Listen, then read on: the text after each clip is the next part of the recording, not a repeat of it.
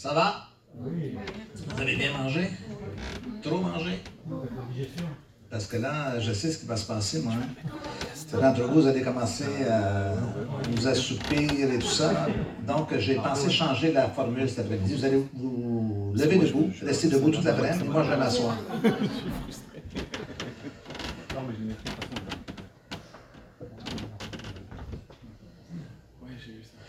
Donc, euh, cet après-midi, nous allons aller avec une approche plus pratique de comment faire pour euh, aider les personnes, comment faire pour s'en sortir de, cet état, euh, surtout au niveau de la dépression. Je suis un peu rattaché à la même chose au niveau de l'anxiété et de l'épuisement aussi.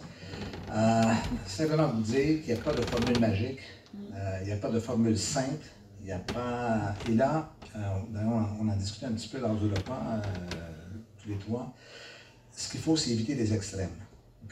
Éviter les extrêmes, éviter les raccourcis et éviter euh, la pensée magique. Vous savez, c'est quoi la pensée magique? Là? Ça va se révéler euh, comme ça avec. Euh, bon, je vous le dis, je ne dis pas par rigidité, par idéologie, je, dis par expérience. Entre ce qu'on peut imaginer, ce qu'on peut idéaliser, ben, la réalité, c'est autre chose. Il y a quelques années de cela au Canada, peut-être une trentaine d'années, je, prêche à l'église, dans une église, ce n'est pas l'église où je, vais actuellement, mais j'étais dans une autre ville du, Québec. Je prêche la dépression, tout ça, euh, message encourageant. Et a quelqu'un qui se lève à la fin, qui vient me voir après, le message, je encore devant l'église et tout ça. Il me dit, je peux vous parler? Je dis, bien sûr, euh, qu'est-ce qu'il y a? Là, il me dit, j'écoutais là, et je, comprenais bien ce que vous disiez, mais ne pensez-vous pas que ceux qui sont en dépression ne pourraient-ils pas simplement dire non à la dépression? Euh, moi, je dis pardon. Il dit, ouais, ouais, s'ils disaient simplement non à la dépression, ça ne réglerait pas les choses. Et là, j'ai cherché autour de moi un marteau, mais je n'en trouvais pas. Pourquoi? Parce que je voulais qu'il mette son pouce sur le. Nous, il y avait une espèce de balustrade, je ne sais pas quoi. J'aurais tapé un bon coup de marteau sur le pouce, puis je lui aurais dit dites non à la douleur, non, dites non à la douleur, non. Voyez-vous? Ça, c'est caricatural à la limite. C'est simpliste et c'est surtout peu de compassion envers les gens qui souffrent. Parce que c'est une des, souffrances les plus atroces. OK? Il y a des gens qui souffrent physiquement, mais qui ont un bon moral. Et quand tu n'as pas de morale et que tu souffres psychiquement, ou euh, je dirais à la limite spirituellement, parce que, comme on l'a vu ce matin, ça affecte aussi notre relation avec, le Seigneur, c'est, la vie devient insupportable. Il faut avoir de la compassion euh, pour ces gens-là dans des, dans des, moments comme ça, et surtout, évidemment, euh, comprendre que le peu de compassion qu'on peut avoir parfois, ou les réflexions qu'on peut avoir, ça ajoute un fardeau supplémentaire dans la vie de ces personnes-là. Euh, juste un peu pour faire suite à ce qu'on a vu ce matin, je, vous ai tracé un peu au tout début, dans les premières diapos de ce matin, euh, l'histoire un peu euh, de, la dépression dans le sens pas historique, mais dans le sens de ça remonte à des temps mémoriaux de Job à, Hippocrate et tout ça. On va regarder ensemble certains personnages de la Bible et vous allez voir les symptômes qui apparaissent dans leur vie. On y va avec le premier, David, je suis courbé, accablé à l'extrême. Tout le jour, je marche dans la tristesse. Je suis sans force, tout à fait brisé, je gémis à cause du trouble dans mon cœur. Donc là, vous avez plusieurs indices encore dans un langage passé. Trouble dans mon cœur, c'est les émotions. Le cœur, c'est un symbole affectif. c'est le cœur qui fait mal, c'est les émotions. L'épuisement, euh, je suis sans force. Ça peut être un épuisement, psychique, ça peut être un épuisement physique, le texte ne dit pas. Là mais ça vous donne déjà une inscription de quelqu'un qui est profondément accablé. Donc, on peut dire, oui, ce sont des symptômes de dépression. Je ne sais pas s'il avait été en dépression majeure, ça, ces termes-là n'existaient pas à l'époque. Mais du moins, il est, euh, il est euh, euh, d'ailleurs, il dit, je suis courbé à l'extrême. Encore une fois, c'est la, métaphore physique de quelqu'un qui, porte un poids, un fardeau immense et qui est courbé. Vous avez ensuite Élie le prophète. Et Élie le prophète est vraiment celui qui a eu la plus grande concentration de miraculeux dans sa vie.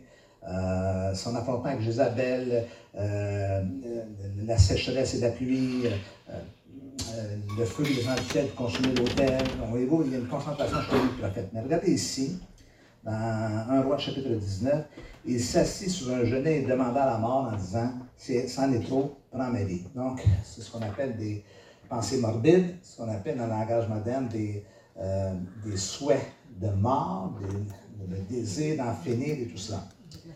Donc, c'est Élie le prophète. Donc, on ne peut pas dire de lui qu'il n'était pas très spirituel, ou qu'il n'était pas très euh, ouvert au miraculeux ou au surnaturel.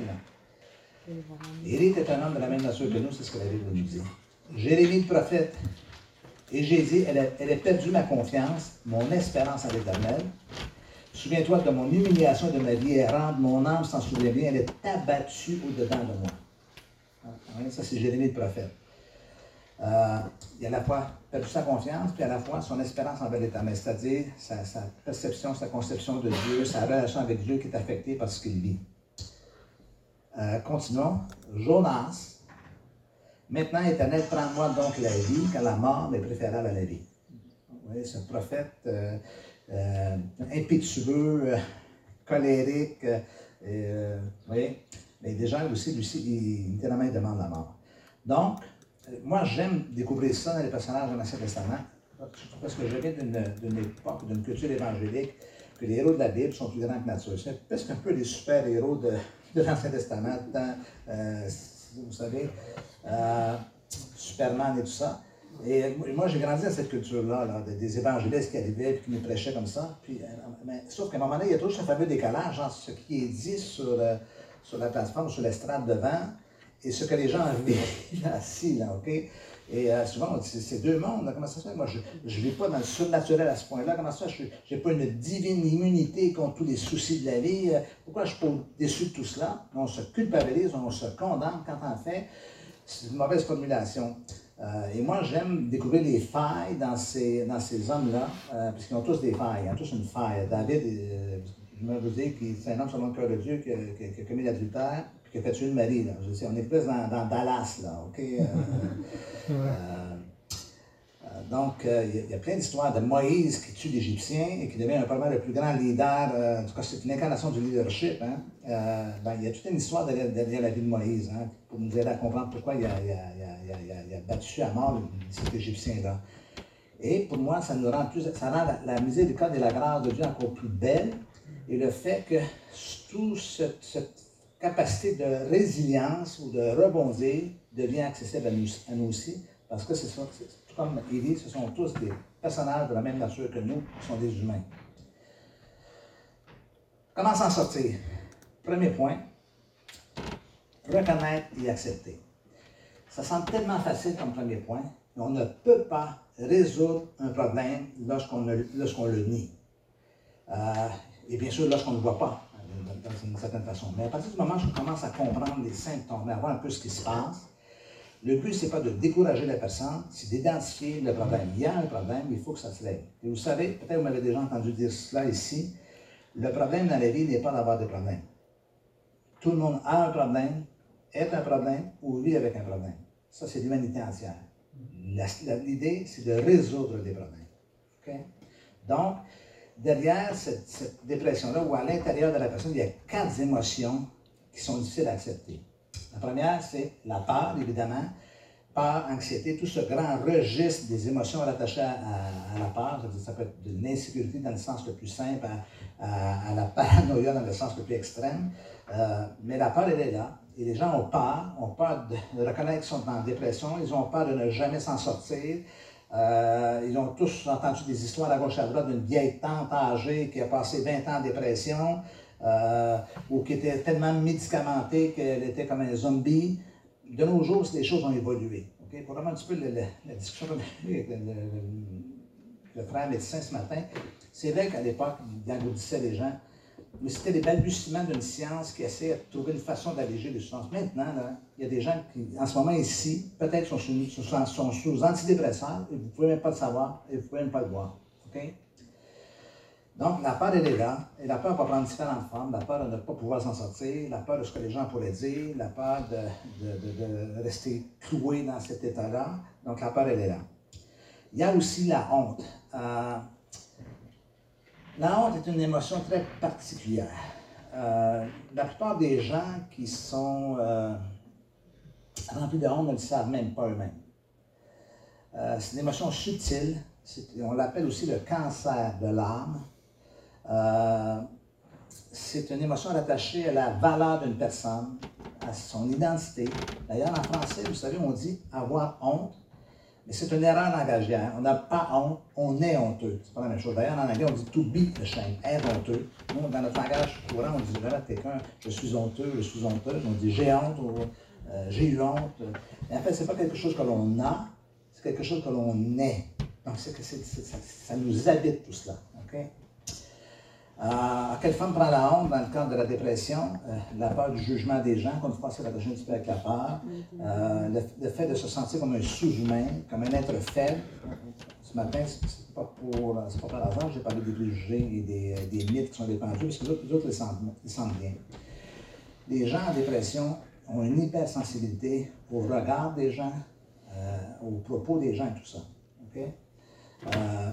chez nous, Nicolas va s'en souvenir, il y, a, une chaîne de pharmacie qui s'appelle Jean Coutu, du nom du, fondateur, qui s'appelle Jean Coutu. Et le, tu te souviens du slogan de la pharmacie? On y trouve de tout? Même un ami. OK? Et je, je raconte souvent l'histoire de quelqu'un qui est dépressif et qui s'en va au comptoir de la pharmacie et dit Est-ce que je pourrais avoir un ami, s'il vous plaît? C'est tout, on trouve de tout, même un ami. OK, bon, on sait, nous, c'est un slogan publicitaire pour essayer la clientèle. On dit Le pharmacien, il est chaleureux, c'est comme un ami pour vous. Mais votre ami, qu'est-ce qu'il veut? Il veut, il veut vous vendre quelque chose, tout simplement. Mais quand les gens sont hypersensibles, tout ça, ça prend une proportion euh, euh, incroyable. Quand en fait, c'est pas ça. donc, ils sont sensibles à cela. Là, je caricature à l'extrême avec ce, slogan publicitaire. Mais ce que les gens peuvent dire, les gens peuvent penser, ils, choquent tout cela. Ils entendent même ce que les autres ne, remarquent même pas ou passent, passent inaperçus ce genre d'expression. Eux, ça les touche profondément. Et dans la honte, il y a aussi cette dimension de ne pas pouvoir réémerger à nouveau. Et euh, je, vous raconte un peu cette image. Euh, quelqu'un a dit un jour que la honte, c'est l'émotion que ressentirait une chenille, oui, oui, une chenille, quand toutes ses copines se changent en papillon et elle, elle reste une chenille. Vous voyez l'image? Je ne pourrais plus jamais, je ne pourrais jamais donner, je ne pourrais jamais être ce que je voudrais être et tout ça? Ça, c'est la honte. Il y a aussi, évidemment, la culpabilité. J'en ai fait un peu allusion. Euh, ce matin. Elle est drôle, la culpabilité. Bon, souvent, ils vont se sentir coupables de leur état. Euh, je pense aux mères de famille. Je ne devrais pas. J'ai des enfants, j'ai un mari. Vous savez, les, dames, ils, portent des fardeaux. Hein. je dirais peut-être un peu la limite, euh, plus que nous, les hommes. Surtout au niveau familial, surtout au niveau relationnel. Donc, ma femme, en phase terminale, deux semaines avant son décès, se sentait coupable d'abandonner ses enfants. Donc, le plus jeune avait, 14 ans à l'époque. Voyez-vous, là, ça, c'est un cœur de maman. Donc, sa préoccupation, c'est pas, ça y est, j'ai fini, bien sûr, elle voulait continuer à vivre. Elle avait 52 ans à l'époque. Mais la culpabilité, elle était là. Comme si, quelque part, elle, euh, ne respectait pas euh, son devoir de mère en abandonnant ses enfants. tous mes fils lui disaient, mais maman, maman, ne te préoccupe pas de nous, on va s'en sortir, t'en fais pas et tout ça. Elle a pris la peine d'écrire un mémo personnel à chacun de mes fils. Une carte avec un message personnel de leur mère avant de mourir. Pas besoin de vous dire que mes fils, euh, maintenant les gars sont, des gaillards, mais pas question de toucher à ça. C'est quelqu'un de repérer ça, dit mort, sur place, ok, foudroyé, parce que c'est le dernier souvenir qu'ils ont de leur mère. Mais vous voyez cette culpabilité qui est là. Donc, chez beaucoup de gens, se sentent coupables de leur état, se sentent coupables de ne plus être capables de vivre la vie comme elles devraient, ils se sentent coupables d'exister, seulement sur Terre. Euh, c'est tout cela. Il y a la colère aussi, la frustration. C'est euh, peut-être un peu bizarre si vous avez déjà côtoyé des personnes dépressives, vous avez déjà vécu ce, genre d'état.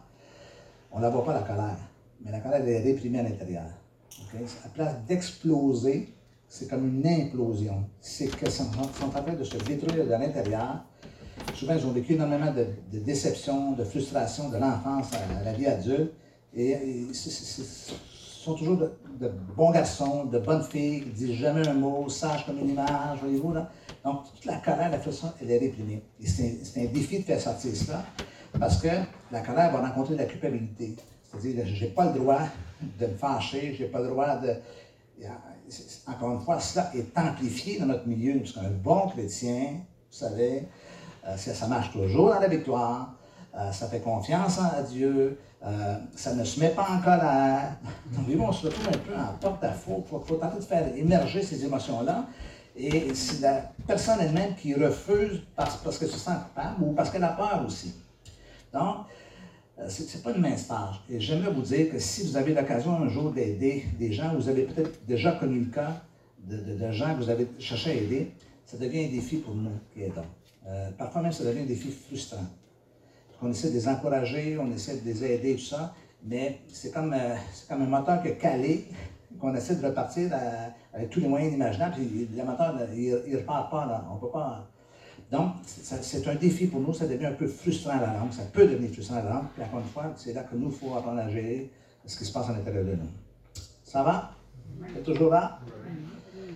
Deuxième euh, stratégie, aller chercher de l'aide. OK. Il y a de l'aide médicale. Bon, euh, ce matin, vous avez sûrement remarqué qu'il y a une petite controverse. Là, je n'ai pas voulu étirer le sujet pas que ça finisse euh, en, discussion idéologique. Mais je vous le dis, euh, il faut aller chercher de l'aide médicale le cas échéant. il, y a, des médecins, il y en a de tous les genres. Il y a des très bons médecins, il y a des moins bons médecins. Consultez-en un ou deux s'il faut, si vous n'êtes pas satisfait de la, première, consultation, mais il faut aller chercher de l'aide le cas échéant. Parce que si on ne le fait pas et que ça dégénère et que la personne pense à l'acte suicidaire, on va se sentir coupable du fait qu'elle a mis fin à ses jours. Il faut euh, euh, insérer dans la, dans la stratégie euh, un regard médical dans tout cela.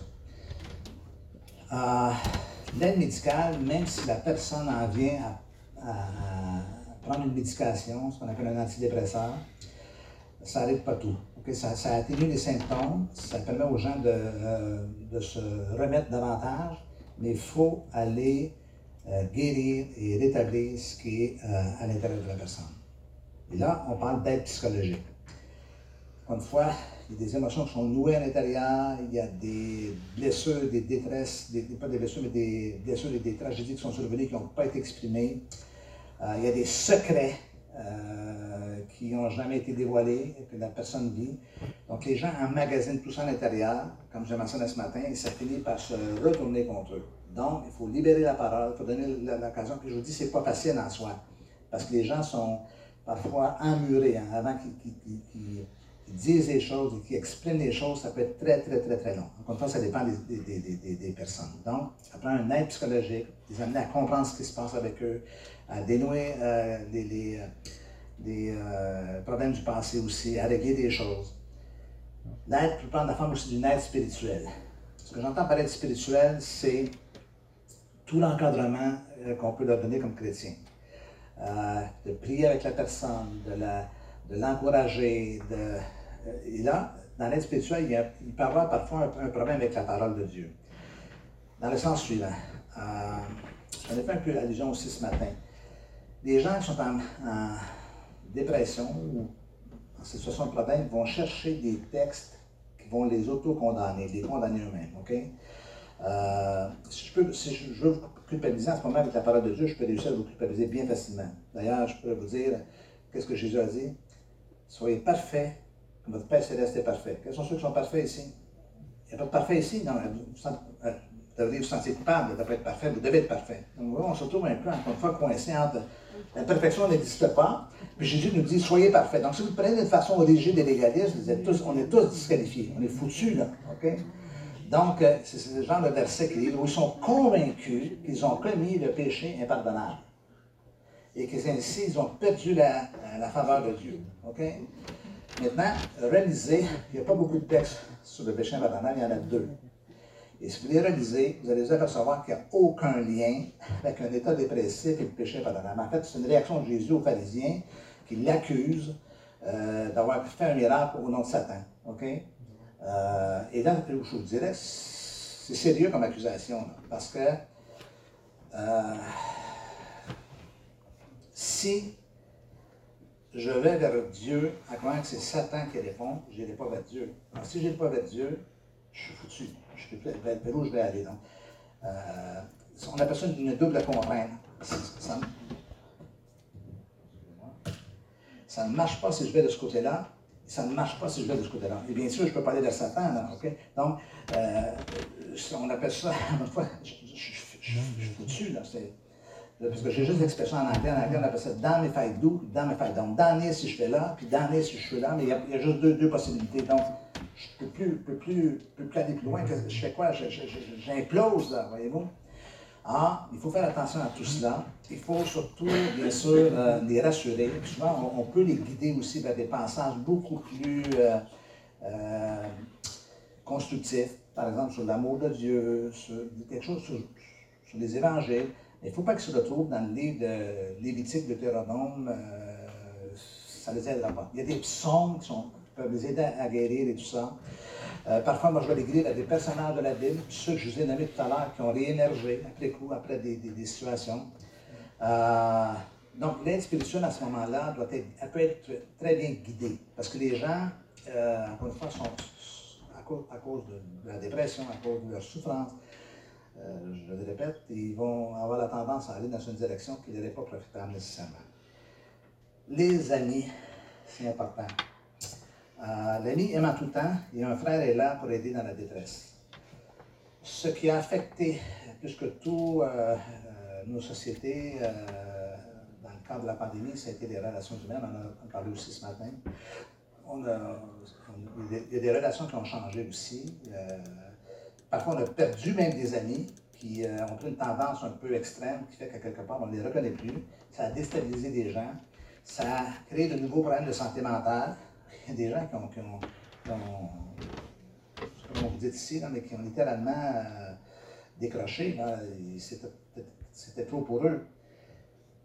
De l'autre côté, euh, un des phénomènes que j'ai remarqué dans la vie, c'est que c'est vrai qu'on perd des amis, mais c'est vrai aussi qu'on en retrouve de nouveaux. moi, je crois à avoir des anges. Les anges n'ont pas toujours des ailes apparentes. Parfois, les anges prennent une forme humaine, c'est-à-dire des bons amis qui sont là pour nous entourer et tout cela, et qui sont hyper importants on ne peut pas sous-estimer l'importance de la chaleur humaine et de l'humanité. Et vous savez, je crois que c'est à cela que sert l'Église.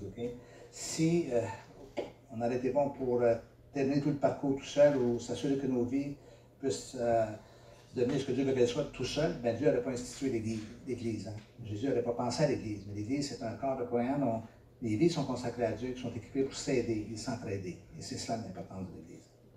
Ça va? Si vous avez des questions, moi, vous savez, ma crainte en ce moment, c'est que vous vous endormiez. j'ai le goût de trouver une façon de vous réveiller. Ça va, à date, je vois que tout le monde a les yeux ouverts, en tous les cas. Ça va? Oui. Troisièmement, euh, se rapprocher de Dieu. Là aussi, c'est pas évident.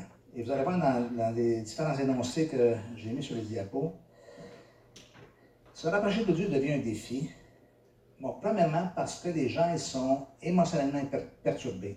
Vous savez, on, on, est bien quand on sent la présence de Dieu. On vient à l'église le dimanche, on est touché par le message, on ressent, on se sent bien. Ça m'a fait du bien. Vous voyez les, expressions que j'utilise. Alors, quand nos émotions sont perturbées euh, à cause de la dépression, on n'éprouve plus ce sentiment-là. On a l'impression que Dieu, on a l'impression que le ciel est d'airain. On a l'impression que, que, nos prières rebondissent euh, au plafond. En fait, c'est juste une impression parce que Dieu n'a pas bougé, parce que Dieu n'a pas changé, euh, parce que Dieu ne nous aime pas ni plus ni moins, il nous aime comme il nous a toujours aimés, tout ça. Donc, ils ne s'approcheront pas de celui qui doit être l'auteur de leur détresse. J'en reviens un petit peu à cette, image de ce matin. C'est Dieu qui a envoyé la dépression, mais ça c'est dur d'aller euh, se rapprocher de Dieu quand c'est lui qui est la source de notre mal ou de, nos maux. Donc, euh, euh, ça c'est la crainte, c'est la peur, encore une fois. Euh, ils ne s'approchent pas de lui, ils s'approcheront pas de lui non plus parce qu'ils se sentent coupables de ne pas vivre selon sa volonté dans cette dépression. Vous voyez un tout petit peu comment ça peut être contradictoire. Un coup, Dieu est coupable de nous avoir, avoir permis la dépression. D'un autre côté, il est celui qui veut qu'on ait une victoire. Donc, que le vrai Dieu se lève là. Qui est-il avec qui je dois faire affaire dans ma vie et tout cela. Mais encore une fois, Dieu, le problème ne vient pas d'en haut, le problème vient de nous, dans nos, états émotionnels. Ils ne s'approchent pas de lui parce qu'ils ont peur, malgré le fait qu'il n'est pas à craindre. Encore une fois, je vous le dis, ce que j'ai rencontré le plus souvent chez les croyants, c'est la peur de Dieu. quand je parle de peur de Dieu, effectivement, je ne parle pas de la crainte de l'éternel, de ce respect de Dieu, sachant que Dieu est, là. Cette espèce de peur maladie, malsaine, d'un Dieu qui va les taper, d'un Dieu qui va les euh, rejeter, d'un Dieu qui. Moi, je suis père de famille, et mes, fils n'ont pas peur de moi. D'ailleurs, j'en ai qui peur de moi un peu à certaines occasions, quand ils faisaient quelques petites frasques. Ils n'ont pas peur de moi. Pourquoi? Parce qu'ils savent que je les aime. L'amour, ça crée une sécurité. Je sais que si j'ai quelque chose, je peux, euh, je peux appeler mon père. Ils ont, ils ont, accès à moi. Alors moi, je suis un être humain imparfait. À toute forte raison, Dieu est-il accessible et que je peux m'approcher de lui Parce que ma, capacité d'aimer mes, mes, fils n'est jamais à la hauteur de la capacité qu'a Dieu de nous aimer, de transmettre son amour. C'est la perfection. Là. Donc, euh, il faut cesser d'avoir peur de lui, il faut s'approcher davantage avec confiance. Et dans ce sens-là, c'est souvent nous, quand nous, les encourageons, nous les supportons, nous les soutenons, que l'on peut les amener à avoir un Dieu différent, à changer leur conception qu'ils ont de Dieu. Quatrièmement, ils ne s'approchent pas de lui parce qu'ils ont honte de leurs conditions et croient à tort que Dieu a détourné son regard de leur vie. La fameuse honte, j'en ai parlé juste les diapos précédentes cette honte-là, je projette aussi vers Dieu. Je ne suis pas à la hauteur de ce que Dieu attend de moi. Euh, et à cause du fait que je ne suis pas à la hauteur ou que j'ai commis un péché dont je ne sais pas, et là, ils peuvent passer des heures et des heures à s'ausculter, hein, à, introspection, à maladie, à essayer de trouver le péché. Que, il n'y en a pas. on est tous pécheurs et on finit toujours pour trouver, quelque, trouver quelque chose, mais rien qui fait cause à effet en regard de la dépression. Donc, euh, c'est la honte qui génère ça. C'est une tentative d'explication à cet état émotionnel dont on vit pour un peu, bien sûr, émerger. Et ne s'approcheront pas de Dieu, cinquièmement, parce qu'ils sont fâchés et qu'ils lui en veulent de leur état. Pourquoi Dieu s'est permis ceci? Pourquoi Dieu s'est permis cela? Dans le deuil, je sais pas, je fais allusion ce matin, il y, a, de la colère dans le deuil. Hein. Euh, les gens ne comprennent pas. Il y a plein de gens sont fâchés contre Dieu parce que leur épouse est décédée, leur mari, un enfant, quoi que ce soit, ils en veulent à Dieu. Euh, donc, c'est dur de s'approcher de quelqu'un quand tu es fâché euh, contre lui, contre la personne.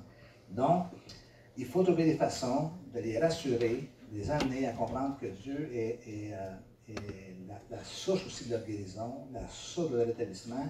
Il faut laisser tomber ces, façons de réagir. Et ces façons de réagir, évidemment, vous avez remarqué dans, dans les diapos, sont, sont rattachées à des émotions. Hein. La honte, la peur, la colère, la culpabilité.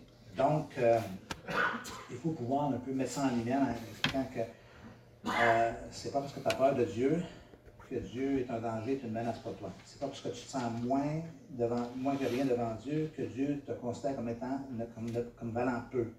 Ce n'est pas parce que tu es fâché contre Dieu que c'est Dieu qui est l'auteur de ce qui t'est survenu dans ta vie. Euh, c'est pas parce que euh, tu te sens coupable de ne pas être à la hauteur de certaines attentes, des expectatives, que Dieu te charge des fardeaux pesants sur les épaules, te charge deux fardeaux pesants sur, tes épaules. Donc, il faut pouvoir les rassurer et, les ramener en ce sens-là, ce qui n'est pas vraiment nécessairement toujours facile. Ça va? Vous aviez plus de questions ce matin, ça va? Euh, vous ne gênez pas, hein? N'ayez pas peur, n'ayez pas honte, ne vous sentez pas coupable. Ça va donner, c'est bon. Euh, renouveler ses pensées. Vous connaissez ce texte? Euh, soyez transformés par le renouvellement d'intelligence. je, vais vous l'expliquer un tout petit peu. Le mot transformer que vous avez là, c'est, euh, en grec, c'est métamorpho, connaissance, attention au mot métamorpho. Donc, on parle d'un changement presque euh, complet, ou du moins un, basculement presque radical. On est transformé par le renouvellement, c'est un processus de renouvellement de l'intelligence. Le mot intelligence qu'elle a, c'est, en, fait, le mot grec, c'est nous, comme le nous en français, N-O-U-S. Ça veut dire pensée, concept, façon de concevoir. C'est pas l'intelligence, dans le sens où tu QI, le quotient intellectuel. Euh, je rencontre Jésus, je vais donner plus intelligent. Bon, peut-être un peu plus intelligent, en êtes plus sérieux, plus studieux, mais, ça s'arrête là, Ça ne fait pas augmenter le, quotient intellectuel. On parle de pensée, de concept et de façon de concevoir. regardez bien. Soyez transformés par le renouvellement de. Ma transformation, elle est liée à ma conception, au changement dans ma conception, dans ma perception des choses. OK? Donc, euh, euh, je ne peux pas être plus transformé que je suis renouvelé dans mes façons de concevoir. Donc, et quand on parle de façon de concevoir, ça peut être, euh, ça peut être différentes façons. Moi, je vais vérifier quelque chose avec les diapos. Donc, par exemple, avant que j'aille dans, plein d'exemples de, de, renouvellement de pensée, on sait, parce qu'on ça a été étudié à, fond, que des personnes dépressives ont une vision, vous allez me dire, c'est ont une vision négative. On appelle ça la triade dépressive. Ont une vision négative d'eux-mêmes, une perception négative d'eux-mêmes, ils ont une perception négative de la vie, et ils ont une perception négative de l'avenir, la, du futur. Alors, imaginez quelqu'un qui, au départ, la vie, ça ne vaut plus rien. Je n'aime pas la vie, je hais la vie. Euh, je ne vois pas pourquoi ça changerait dans le futur. Puis je n'aime pas non plus. Mais imaginez que fait pas de quelqu'un une personnalité très positive envers la vie, envers, son existence. Voyez? Donc, on, le sait, parce que ça, se valide à, presque à chacun des, des, cas euh, qu'on rencontre. Il faut emmener les gens à changer leur perception. Et malheureusement, je vous le, je vous le dis, si les gens ne changent pas leur conception, leur perception des choses, ils vont rester dans leur état. Donc, le travail qui est à faire, c'est ici. OK? Sauf que Dieu ne nous laisse pas seuls avec tout cela. C'est en partie le travail du Saint-Esprit aussi de nous amener à penser différemment, pour pouvoir agir différemment. Et, euh, c'est ce, qui est important. Maintenant, on sait aussi euh, que les pensées des gens, la Bible dit l'homme agit selon les pensées de son âme. Le, le, livre des Proverbes nous mentionne cela.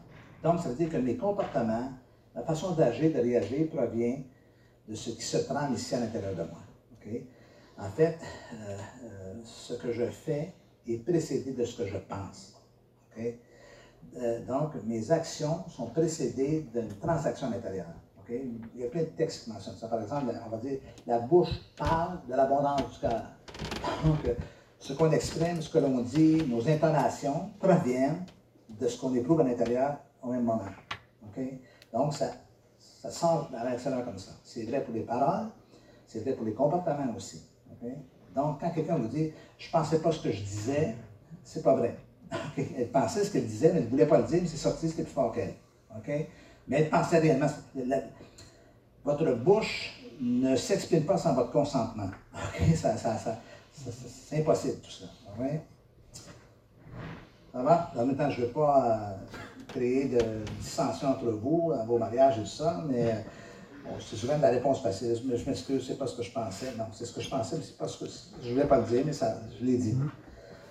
Ça va? OK. Regardons un peu le type de pensée qui anime les gens qui sont euh, dépressifs. Il y a ce qu'on appelle la pensée absolue. La pensée absolue se manifeste par tout ou rien, blanc ou noir plus que tout, vous le savez, la vie, c'est du gris. Il y a toutes sortes de zones imprécises. Et euh, le défi, c'est de naviguer au travers de tout cela. Mais c'est jamais ou tout blanc ou tout noir. Euh, c'est plus complexe que cela. Mais ces gens-là euh, ont cette tendance à, à, imaginer ou à voir tout sans éléments relatifs, sans relativité, sans relativiser. Oui, c'est vrai, mais il y a aussi cela. Je vous donner quelques exemples un peu plus tard. La généralisation à outrance, c'est toujours pareil, c'est toujours la même chose. Ça ne change jamais. Oui, non, généralise. Jamais, jamais, jamais, jamais, jamais, jamais. Non. Pas vrai. Parfois. Ça, c'est la généralisation, mais c'est de façon exagérée. La pensée filtrée. Il ne se passe jamais rien de bon sur cette terre. Vous êtes d'accord avec moi que les, les téléjournaux ou les journaux télévisés, ce n'est pas, pas, le moment le plus stimulant de la journée. c'est les mauvaises nouvelles. Il y a plein de bonnes nouvelles sur la planète Terre. Il y a plein de gens, vous savez, on dit souvent la blague, il y a des gens bons. C'est vrai qu'il y a des salamis, il y a des gens bons aussi. Euh, non, il y a des gens, il y a des gens bien sur cette terre. Il y a des gens compatissants sur cette terre. Il y a des gens euh, altruistes sur cette terre. Mais il y a des gens égoïstes. Il y a des gens méchants il y a des gens qui font le mal, et des gens qui font le bien. Donc, on, ne peut pas fausser la question. Les conclusions hâtives, ça ne peut pas marcher ou ça ne marchera pas. La personne n'a même pas essayé, elle n'a même pas osé, mais déjà au départ, elle saute à la conclusion. Le rejet du positif. Il ne se passe jamais rien. Donc, un peu semblable à la pensée filtrée. Euh, tout est négatif, toute la de la vie négative. Mais vous savez, c'est pas évident d'amener quelqu'un à changer. Hein? Parce que si vous voulez en trouver du négatif, vous allez en trouver du négatif. OK? Euh, et, encore une fois, cela a été euh, amplifié durant la pandémie. Moi, je disais à ma femme, rends le bol du téléjournal, je suis plus capable. À chaque chose, c'était le, décès qui augmentent, les hospitalisations qui augmentent. Et, à un moment donné, là, on fait quoi? En fait, ce qui est le plus difficile, vous vous en rappeler, c'est qu'on ne savait pas jusqu'à quand tout cela durerait. On avait tous soif d'espoir, de, de, bonnes nouvelles et tout ça. Mais, encore une fois, si vous êtes dans ce cabinet, je ne vais pas juger, mais toute la tendance très complotiste ne faisait que, promouvoir le, côté négatif des choses. À un moment donné, euh, suicide ou potion de druide, euh, lequel des deux va me rendre heureux, euh, on ne sait plus, là, parce que le pessimisme était, était partout le pessimisme et les pessimistes. Moi, je, l'hiver passé, j'ai un, très bon ami. Bon, notre amitié est mis un peu en, en veille en ce moment. C'est mon partenaire de, de, de, snowboard. Je fais du snowboard dans les, euh, sur les pentes de ski au Québec. Et je suis avec lui, je suis dans le. Je sais pas comment vous appelez ça ici, le remont pente, vous appelez ça comment? Le télésiège. Dans le télésiège avec lui il est toujours en train de me parler de la pandémie, puis de la pandémie, puis de ci, puis cela, puis de, des antivax. Et là, la première fois, je le laisse parler, j'ai une bonne écoute de nature. Mais euh, la deuxième fois je le montre, il, continue à, me reprendre le, même discours. La troisième fois, là, je les écoute, puis ça s'appelle Denis en plus, je dis écoute, Denis, là. Pour le salut de notre amitié, je veux que tu changes de sujet. Moi, je suis venu m'éclater cet après-midi dans les pentes, me changer les idées, l'air frais et tout ça. Mais là, tu ne me lâches pas. OK? Au nom de notre amitié, peux-tu changer de discours? Je ne veux pas parler de cela. OK? Puis effectivement, il s'est créé un froid, mais parce qu'à un moment donné, euh, comment on fait pour s'en sortir si on ne peut plus euh, avoir quelque chose de positif? être positif ne veut pas dire être, euh, irréaliste ou être jovialiste ou, penser en termes de bisounours et de, licorne et d'arc-en-ciel. On sait bien que ça ne va pas bien. On sait que ça ne va pas bien. Mais ça, ça, prend un peu de positif dans la vie, sinon on n'avance plus. Hein? OK. Le raisonnement émotif. C'est ça que je ressens, c'est ce qui va arriver. Bon, je dirais que c'est plus féminin que masculin. Euh, mesdames, vous êtes plus branchés sur vos émotions que nous le sommes, nous, malgré que je vous annonce qu'on a des émotions, nous les gars. on en a, on ne les exprime pas beaucoup, on en a. On a une qu'on exprime beaucoup, vous savez laquelle? Euh, c'est, la, c'est la tendresse, la tristesse. L'amour. Euh, mais, encore une fois, rappelez-vous que les émotions sont perturbées, donc c'est ça que je ressens. Euh, on ne peut pas se baser là-dessus. Bon. Maintenant, je n'irai pas dans cette direction-là. Vous entendez souvent l'expression le sentiment ment, le sentiment. Euh, c'est vrai, c'est pas vrai. Je, je, suis un peu sceptique avec cela parce que le sentiment ou l'émotion, c'est une forme de communication. Hein quand on éprouve quelque chose à l'intérieur, c'est qu'il y a des raisons. Euh, l'émotion n'apparaît pas spontanément sans aucune raison. Si j'ai peur, c'est parce que ou il y a une menace, ou je pense qu'il y a une menace, il y a quelque chose qui est éveillé. Ça, c'est pas arrivé de nulle part comme ça, euh, euh, tout simplement. Donc, on ne peut pas nécessairement se fier à cela, mais d'un autre côté, il faut comprendre que dans l'état de, vulnérabilité, de souffrance, de souffrance psychologique et psychique, euh, les émotions ne sont, pas un bon guide Elles peuvent être perturbées. Si un jour vous venez euh, chez moi, au Canada, et que vous euh, venez dans mon bureau, je regarde ici, non, on n'est pas. Vous allez voir que dans le, dans le coin de mon bureau, j'ai un petit bidule, avec un petit, une petite lumière qui clignote. Vous savez ce que c'est? C'est un système de détecteur de mouvement. Donc, c'est attaché à mon alarme. La de mon bureau est située en regard de la maison, euh, euh, quelqu'un peut, pourrait aller vite euh, entrer par infraction, puis on ne pourrait pas le percevoir à partir, des, portes ou des aires ouvertes. Donc, c'est un système de déplacement. la fonction de ce système de, comment ça, de perception du déplacement, du mouvement, sert à attraper des valeurs. OK? Mais si mon système attrape les mouches qui passent, il est défectueux. Vous saisissez un petit peu l'analogie? Mm. Donc, quand les émotions, les sentiments sont perturbés, on choque tout ce qui passe dans, l'environnement sans que ce soit nécessairement une menace euh, en tant que telle. Il y a quelque chose de déréglé à l'intérieur de soi. Ça, ça, ça, se replace, tout cela. Mais on ne peut pas se fier à ce point-là à, tout ce qui pourrait nous perturber. Euh, vous comprenez bien que l'anxiété dans tout cela aussi. Donc, l'anxiété a pour fonction de déformer la réalité. Hein. On amplifie les choses. Euh, si euh, ça fait deux ans que vous êtes au chômage et que vous avez un entretien d'embauche, vous devriez être anxieux parce qu'il y a un enjeu dans tout cela. en plus, c'est le poste de votre vie que vous, avez toujours rêvé. Vous n'arriverez pas super confiant, sûr de vous, ça, ça y est. Non, non, vous allez, vous allez avoir une légère anxiété. Et en plus, si ça se passe pas tout à fait bien, vous allez mettre beaucoup d'emphase sur les endroits où vous n'avez pas été à la hauteur et vous allez minimiser les endroits où vous avez bien performé. C'est tout ça la déformation. OK? Euh, l'exagération, la dramatisation ou la minimisation. J'ai jamais rien fait de bien de toute ma vie. Euh, je me souviens d'un ami, il est décédé maintenant, il était beaucoup plus âgé que moi. un jour, je le visite, il était malade. Il est en profonde dépression. Il me dit, Denis, je n'ai jamais fait bon de, ma vie. OK? J'ai dit, euh, tu es toujours marié? Oui. Il dit, ma femme, c'est une perle. OK, c'est une bonne nouvelle, ça, non? Ah, non, non, je n'ai rien fait bon dans ma vie. Mon fils, il fait quoi? Il est ingénieur. OK, ton deuxième enfant, il y avait un garçon, deux filles. Ta, fille, elle fait quoi? Elle est architecte pour, la ville de Montréal. OK, c'est assez raté comme vie, effectivement. Et la troisième, ben, elle était éducatrice spécialisée, elle. OK? Ben, encore une fois, pour un père mal foutu, je trouve que ça a bien réussi. Non seulement réussi sans toi, par contre. Hein. Là, il s'est mis évidemment à réfléchir pour comprendre que sa, lecture ou sa perception était faussée parce qu'il est malade, déprimé, il va tout en noir, tout en, gris quand on fait. C'est pas la réalité. Et parfois, ça va quelqu'un autour d'une personne comme ça pour la, ramener à, une juste lecture de ce qui se passe, de ce qui s'est passé réellement. L'étiquetage, l'auto-étiquetage qu'on appelle, je, ne suis, je suis bon à rien, je suis foutu, je, je, je vaux rien. on, on appelle ça du labeling en anglais. Je ne sais pas si j'utilise cette expression ici. Donc, on se met l'étiquette et voici comment on se voit. Et, neuvièmement, la personnalisation, c'est-à-dire c'est l'appropriation de la faute en entier. C'est toujours de ma faute, c'est toujours moi, c'est moi, encore une fois, qui a, tout bousillé.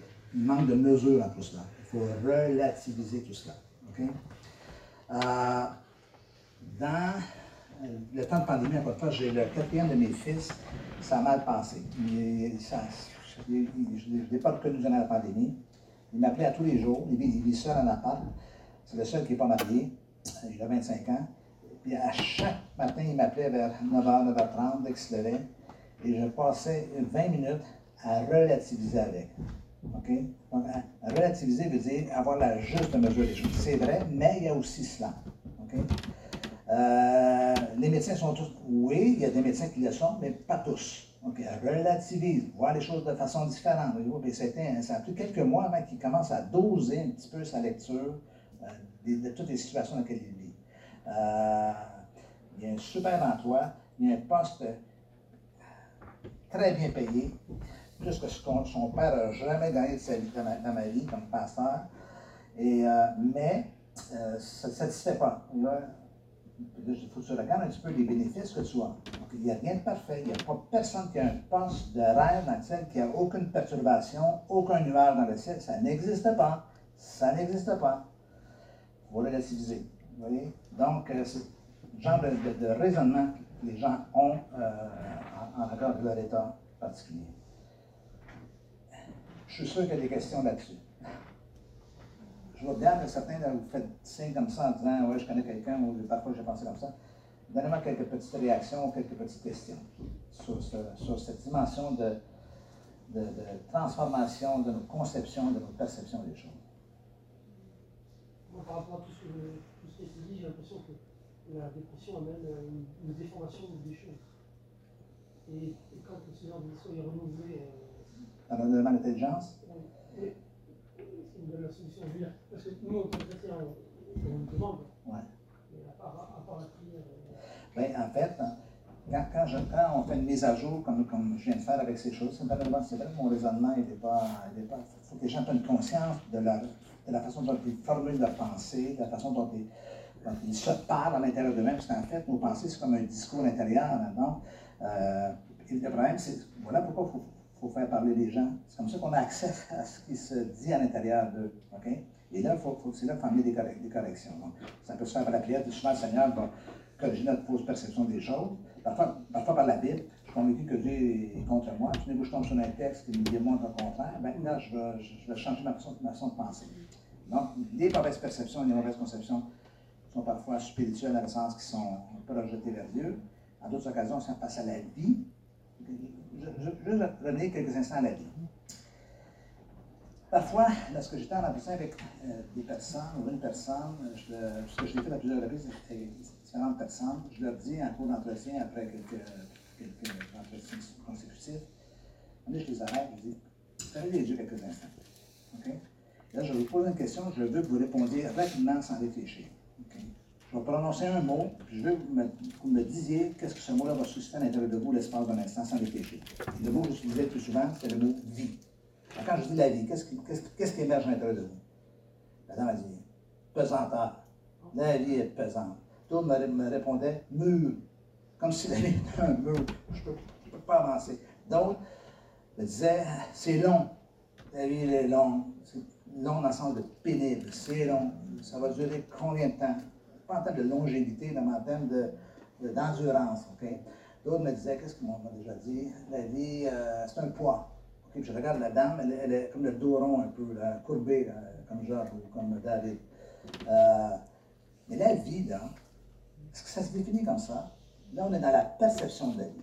Vous imaginez que si c'est la perception qu'ont ces personnes de la vie, s'ils ne changent pas leur perception, parce que la vie, elle n'est pas moi.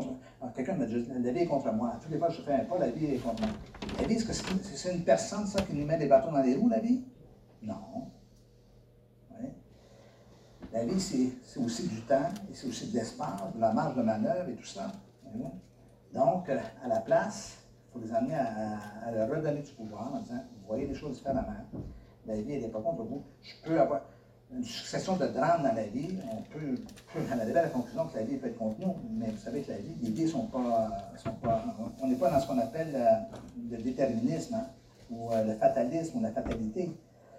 D'ailleurs, j'aimerais vous dire que dans beaucoup de religions, le déterminisme, il est, là. Le christianisme a changé les choses. Parce que qui dit christianisme dit espoir. Jésus est venu sur terre, l'Esprit du Seigneur est allé sur moi parce que ma mère prononce une bonne nouvelle aux malheureux. Ma pour guérir les cœurs. Ça, ça c'est le christianisme dans sa de, de, générateur, de, de, possibilités, de promesses et, tout cela. Et c'est là, qu'on est les gens, à voir les choses de façon différente. Donc, parfois, ça se fait par la parole de Dieu, parfois, ça se fait par euh, le Saint-Esprit, parfois, ça se fait par des amis qui nous parlent. Euh, mais la base de tout cela, c'est qu'il faut prendre conscience que parfois, ma façon de penser, elle est faussée. Et il faut que je la corrige. Il faut que ça soit corrigé. Autre question. Oui.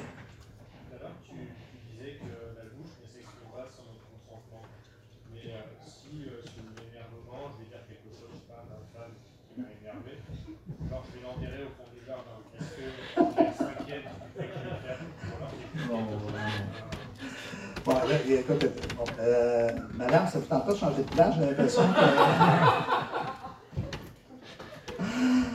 euh, ça veut pas dire que. Ben, écoute, si tu une pelle dans les mains, moi, je l'aurais peur quand même. Bon. Euh, mais euh, là, là tu as passé de la parole au geste. Bon, la pensée, la parole et le geste, c'est, ça demeure trois choses. Là. Donc, souvent, par nos, effectivement, la bouche ne, ne, ne ne manifeste pas sans, sans, notre consentement intérieur. Mais quand ça ne veut pas dire que par la bouche, on va passer à l'acte aussi. Là, okay? euh, par contre, euh, je te dirais que ce sont le genre d'expression qu'il faut apprendre à gérer. Parce que les paroles, là, ça peut être, c'est, dur, ça blesse Et euh, il y a des paroles assassines. hein. Et euh, je vous dis, il y a des gens qui vont rester avec des paroles qui leur ont été dites, moins, moins dans la vie adulte, surtout au niveau de l'enfance, parce qu'on est en construction, donc ça euh, ça reste imprégné au plus profond euh, d'eux-mêmes. hein. Donc, il faut, faire attention.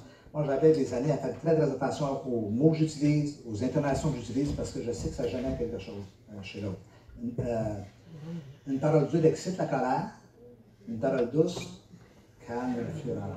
Donc, ça a un effet dans, dans- dans de. Mais maintenant, ça ne veut pas dire que les gens vont passer, au geste. Par contre, tu vois, on parlait un peu de suicide ce matin. Si quelqu'un est en état dépressif et je dis, écoute, moi j'en ai ras le bol, euh, je vais me lancer en, me lancer en bas du pont, OK? Je ne prendrai pas ça à la légère, OK? Euh, parce que là, ça peut être encore une fois une espèce de, de signal d'alarme ou un signal avertisseur que là, j'en ai ras le bol, je vais passer à l'action. Moi, je ne peux plus vivre comme ça. OK? Les femmes sont plus sensibles aux, aux pensées, Non.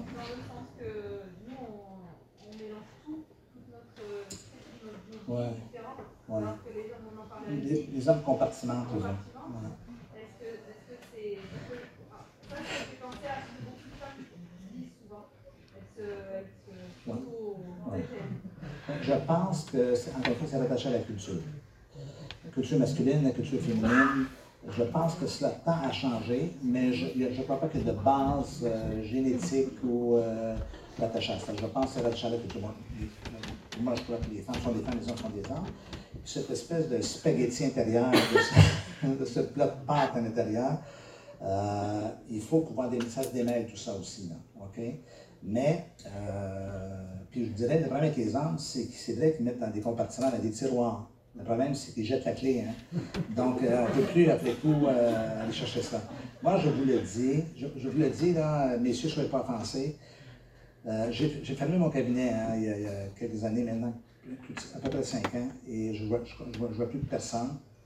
Euh, je l'ai fait pendant 40, plus de 40 ans. Puis je vous le dis, les femmes sont plus faciles à aider que les hommes. OK? Puis je suis un homme, c'est un homme qui le dit. Il y a des gars, j'ai passé des heures, des heures à m'épuiser, à tenter de, de, faire comprendre, de tenter de, trouver la combinaison pour qu'ils puissent s'ouvrir tout ça. Pas facile les hommes, pas facile du tout. Je ne dis pas ça en termes de désespérant, les choses évoluent, mais les femmes sont plus proches de, leur- ressenti intérieur, ils, ils ils veulent moins tolérer l'intolérable aussi. Euh, C'est-à-dire, euh, s'ils ne se sentent pas bien, ils vont l'exprimer. Euh, les gars qui se sentent bien, ne se sentent pas bien, ils disent rien. Et c'est pour ça aussi que les gars ont beaucoup de maladies très, très, très personnalisées au niveau cardiaque et tout ça, parce que ils ne s'expriment pas. Ne s'exprime pas s'imprime. Ça reste, euh, ça reste en foi à l'intérieur. C'est malsain tout cela. C'est pour ça qu'il y a beaucoup plus d'alcoolisme chez les hommes, beaucoup plus de euh, toxicomanie, recours aux drogues et à tous les produits, parce que c'est pour engo- engourdir la souffrance sans euh, faire le chemin pour la restaurer et, exprimer et rétablir tout cela. Autre question?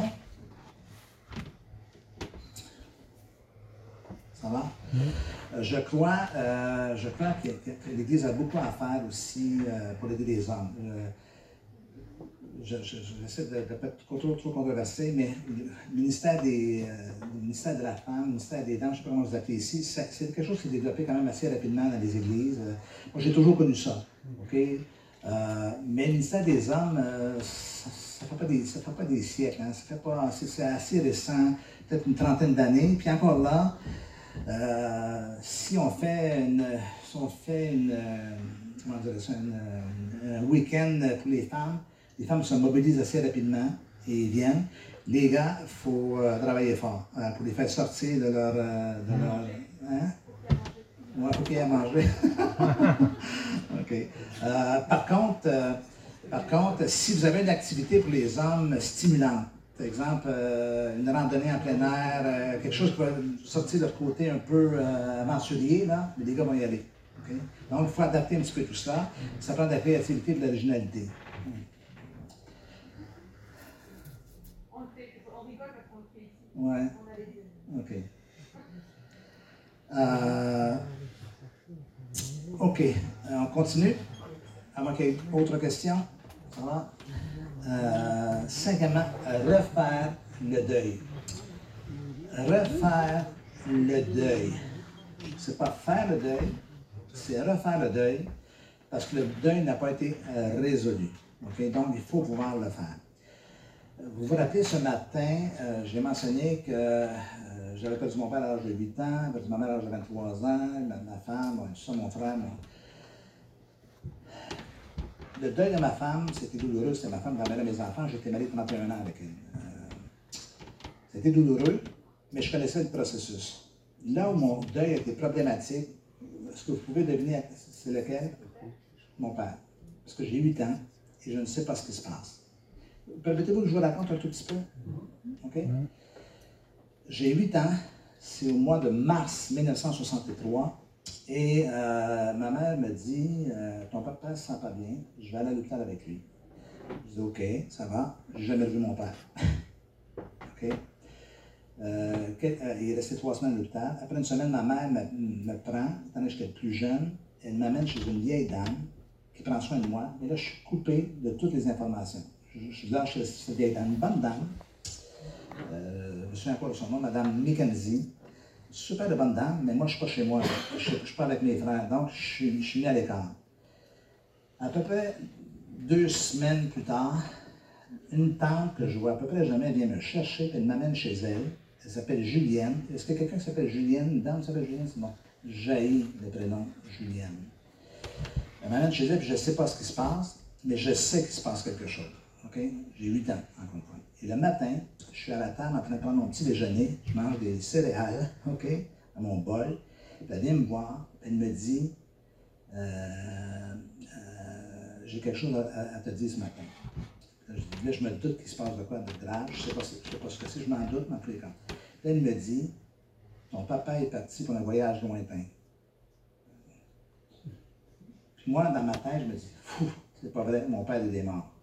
Puis J'ai aucune information.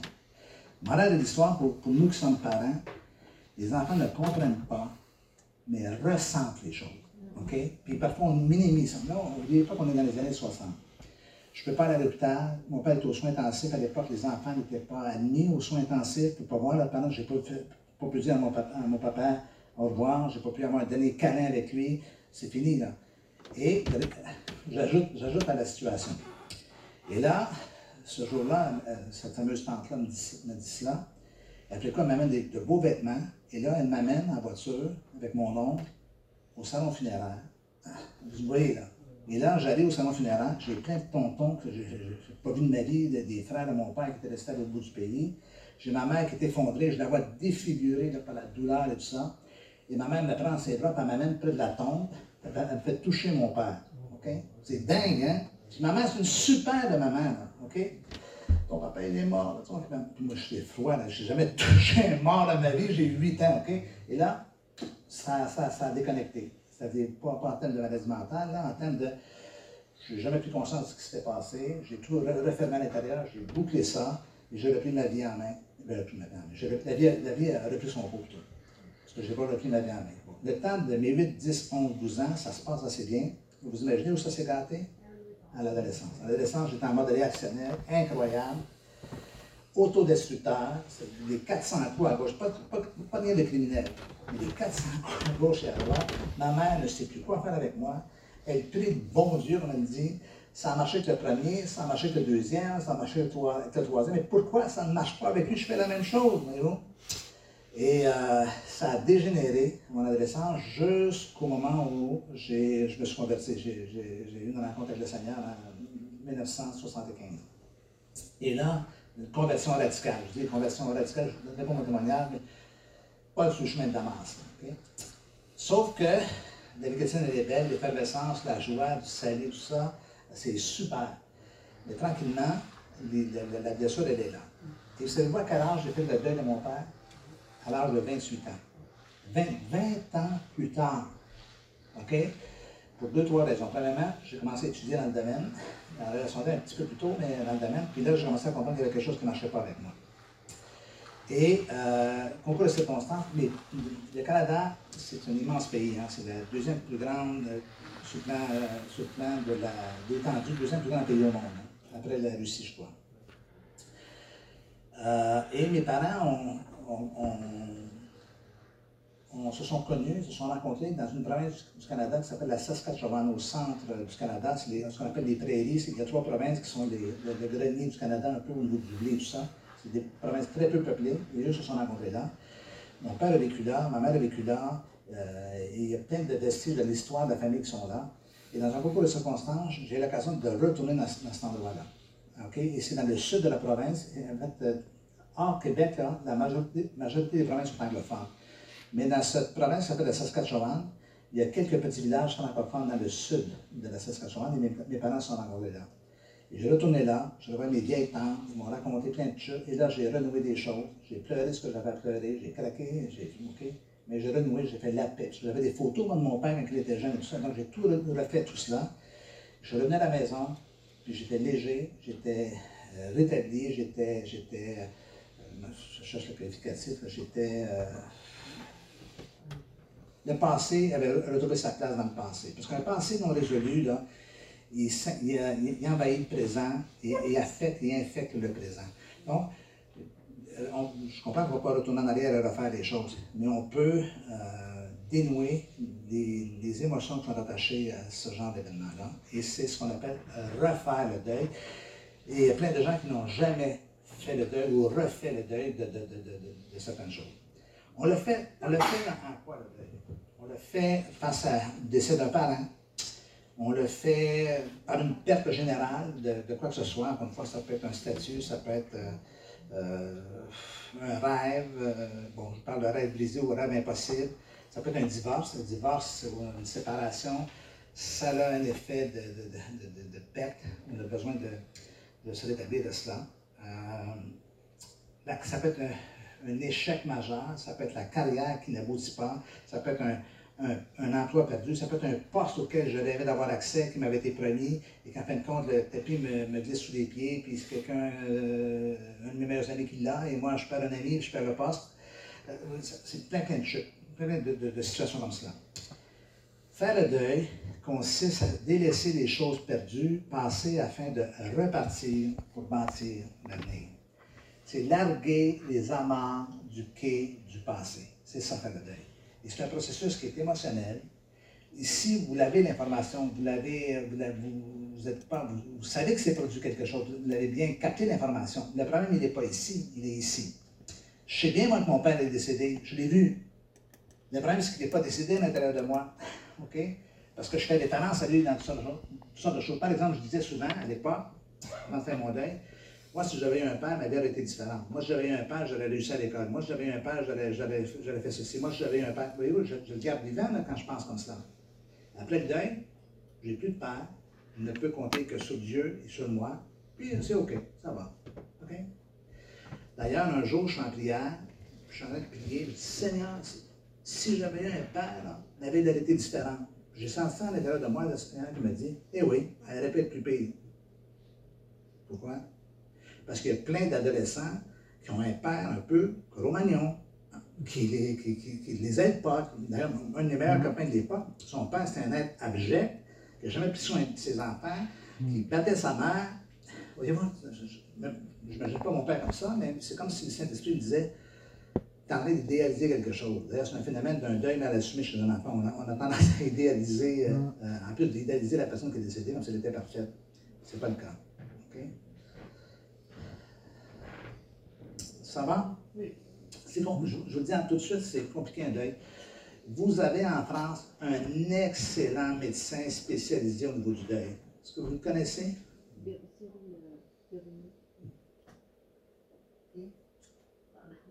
Non, pas Boris Cyrulnik.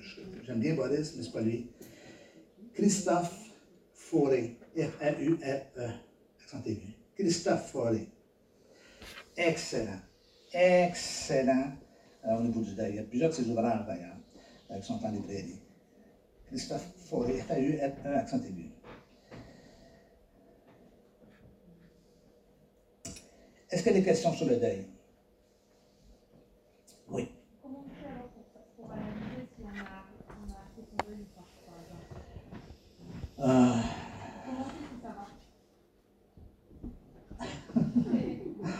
Bon, écoute, euh, si tu n'as pas de symptômes, si tu n'as pas, t'as pas de, de réaction bizarre, tout ça.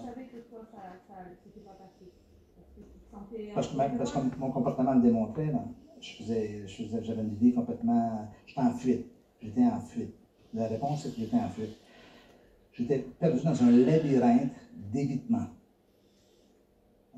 Donc, euh, j'ai commencé à prendre conscience. Moi, dans mon cas, ce qui est arrivé, c'est que je, je, je, je étudiant en, en psycho. là. Je J'écoutais le professeur, il, il parle de moi, là, là. C'est c'est un peu comme nous, des fois, le dimanche matin. Là, il, non, non, non, tout le monde, pas tout le monde, mais beaucoup vivent la même, le même phénomène. Là, ça nous interpelle. À ce moment-là, j'ai commencé à explorer le sujet. J'ai fait un premier travail sur le deuil, qui est un travail imposé dans, en- encore dans le niveau. Je me suis aperçu, qu'en en le faisant, qu'il y avait plein de choses à pas. Ceci étant dit, je vais aller un peu plus loin, si tu me permets. Un deuil, c'est complexe, puis ça ne se résout pas totalement en entier. Par exemple, la perte d'un enfant pour un parent, euh, c'est jamais quelque chose de fini. Ils vont toujours garder un souvenir. OK? C'est pas aussi douloureux, ça fait pas aussi mal. J'ai ma, nièce qui a perdu son bébé là, à, deux semaines de, après la naissance. OK? Il y a une erreur aussi au niveau de l'accouchement, il y a une de paix, complications là, ici en France. Euh, elle en a pour un bon moment avant de s'en remettre, puis elle va toujours euh, se rappeler de ces moments, c'est la hantise de toute mère, d'avoir Mm. un- ou de, de, donner naissance à un bébé mort, ou bien de, de, de le voir mourir, euh, c'est-. Donc l'angoisse, l'anxiété, ça va durer un bon moment. Et elle va vraiment toujours s'en rappeler, mais beaucoup moins douloureux. Euh, la mort, de, une- des morts compliquées, le suicide. Euh, la famille qui reste, euh, reste marquée à jamais. Euh, maintenant, ça ne veut pas dire qu'ils ne fonctionnent plus, ça veut pas dire qu'ils sont, toujours malheureux. Ils vont toujours rappeler, surtout à la date d'anniversaire de, la tragédie, ils vont toujours s'en rappeler. Et parfois, il y a des événements dans la vie qui réveillent des deuils antécédents hum, pas tout à fait finalisés. Par exemple, le- peu, peu de gens savent ce que je vais vous dire en ce moment. Lorsque ma femme est décédée, elle était aux soins intensifs, aux soins palliatifs plutôt, et euh, vous savez, à 10 minutes après le décès, il faut vider la chambre, hein, parce qu'il y a quelqu'un d'autre qui attend pour rentrer. Les places sont restreintes en, en soins palliatifs, surtout un milieu hospitalier, vous savez à quoi je fais allusion. Et là, je descends à la voiture chercher les, les- les valises pour manger, pour que je vide la chambre. là? Euh, on n'a pas le temps de vivre des choses. Là, ok? Puis j'étais avec un de mes amis. Vous connaissez Stéphanie Lédan? Euh, c'est avec son mari, euh, Luc. Et je descends avec Luc les escaliers de l'hôpital à ma voiture. Et c'est vous quel âge j'ai à l'intérieur de moi quand je descends les escaliers? J'ai 8 ans. Lui, il ne sait pas ce que c'est. Il ne m'a pas vu, là, il a pas. Mais mon ressenti à l'intérieur, je suis comme un gamin abandonné. Je ne suis pas un gamin abandonné, c'est ma, ma femme. Je suis, en plus, un peu plus vieux qu'elle quand même, j'avais 3-4 ans de plus qu'elle. Ça veut dire que mon deuil, euh, il n'était pas tout à fait finalisé. Il y a quelque chose à l'intérieur de moi et c'est douloureux. Maintenant, vous voyez bien que quand j'en parle, je n'en parle pas de façon dramatique, hein. j'en parle comme une expérience. C'est une expérience de vie aussi. hein, et qui nous rend euh, beaucoup plus sensibles aux besoins des gens, plus sensibles aux drames et aux tragédies des gens. Et euh, maintenant, ce que j'ai fait après coup, deux, trois mois plus tard, je suis allé voir une des spécialistes du deuil sur Montréal. J'ai passé trois entretiens avec elle. Malheureusement, elle ne m'a pas, vraiment aidé. Parce que quand on aide quelqu'un en deuil, il faut faire parler la personne. Puis elle, je ne sais pas si elle me connaissait, euh, je ne sais pas mon milieu du tout, du tout, là. Mais euh, elle n'arrêtait pas de parler. Ça m'agaçait parce que c'est moi qui dois parler. C'est moi qui. Vous savez, quand, on est en relation d'aide, on écoute, on écoute, on écoute. Puis là, pour la première fois de ma vie, je veux qu'on m'écoute. Elle ne m'écoute pas. Elle cherche à performer devant moi. Là. Je le vois bien. Pas toujours me compte, je laissé faire. Mais elle m'a quand même donné plusieurs pistes, plusieurs documents ciblés qui fait qu'à quelque part, je suis capable un petit peu de faire l'affaire avec tout ça, de renouer tout ça. Et euh, me faire savoir. Voyez-vous comment ça peut être compliqué parfois? Donc, euh, pour répondre à ta question, on ne le sait pas toujours. Parfois, on va savoir lorsqu'un événement va survenir et qui va réveiller quelque chose. Puis encore une fois, ça ne veut pas dire que ça n'a jamais été fait. Ça veut dire que peut-être qu'il y a une petite finalité à faire ou quelque chose comme ça. Non, non, non, c'est pas. La personne ne cesse pas d'exister, elle essaie, elle d'exister dans la réalité euh, objective, elle, elle- elle- elle euh, son corps au cimetière ou peu importe. Mais à l'intérieur de nous, elle, elle- elle- OK, elle ne cesse pas d'exister. Hein? Ouais, que euh, j'ai vécu des événements, des, des deuils successifs? Ouais, de mon enfant, de mon époux, Ouais. de mon père, pendant Ouais. trois années. ouais. Pendant des années, c'était que la vie t'aide comme si avais tout ce que tu as vécu se déposer au fond d'une rivière. Et quand euh, la- le, le- l'eau, le, mouvement de l'eau était assez agité euh, dans, dans ta vie, tu avais des choses qui remontaient à la surface. Ouais. Et chaque fois, je lui disais, la vie, elle t'aide à oublier, mais quand c'est pas guéri, Ouais. dès qu'on agite un peu, ça remonte à la surface. euh, C'est Hervé, hein? Hervé, la, la- la situation que tu racontes, qui, qu'on voit assez régulièrement aussi, c'est un cumul de, de, de, de deuil dans un temps hyper rapproché. Ça, ça aide pas, là, OK? Parce que le temps est court, OK? Le problème avec les deuils ou les pertes, c'est qu'il ne faut pas qu'elles s'additionnent. Il faut qu'elles se suivent. C'est-à-dire, j'ai un, deuil, je le règle, la vie reprend son cours, puis là, il y a une autre tragédie, je, je règle. là. Et quand ça s'additionne, c'est comme si c'est comme si tu rajoutes un étage, Des strates. ou des strates, ou un étage dans un bâtiment, un, bâtiment, un deuxième étage. Ici, là, un bâtiment, vous pouvez pas mettre 10 étages au-dessus. ça va s'effondrer, la structure n'est pas porteuse, euh, n'est pas suffisamment solide pour maintenir tout ça, ça n'a pas été prévu dans ce sens-là. Alors, c'est ce qui arrive à un moment donné. Euh, OK? Autre question? Ça va? Ça va? OK. Euh, sixième clé importante, euh, réorganiser sa vie. Euh, vous rappelez-vous ce matin, euh, je suis certain que vous vous en rappelez, vous souvenez-vous de ma définition de la dépression? Je vous dit que c'était une,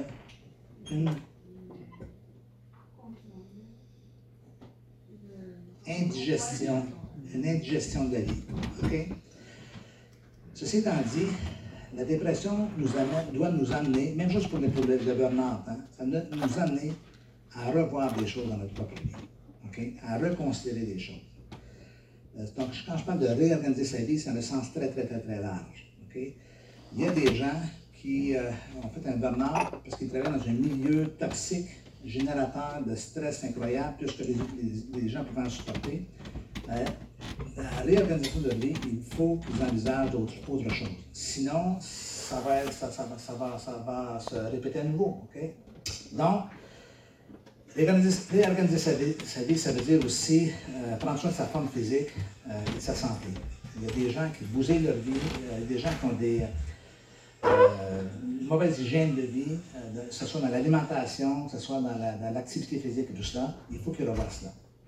D'ailleurs, tous les médecins le disent, la, meilleure façon de sécréter de la sérotonine pour établir l'équilibre au niveau de la dépression, c'est la marche et la course à pied.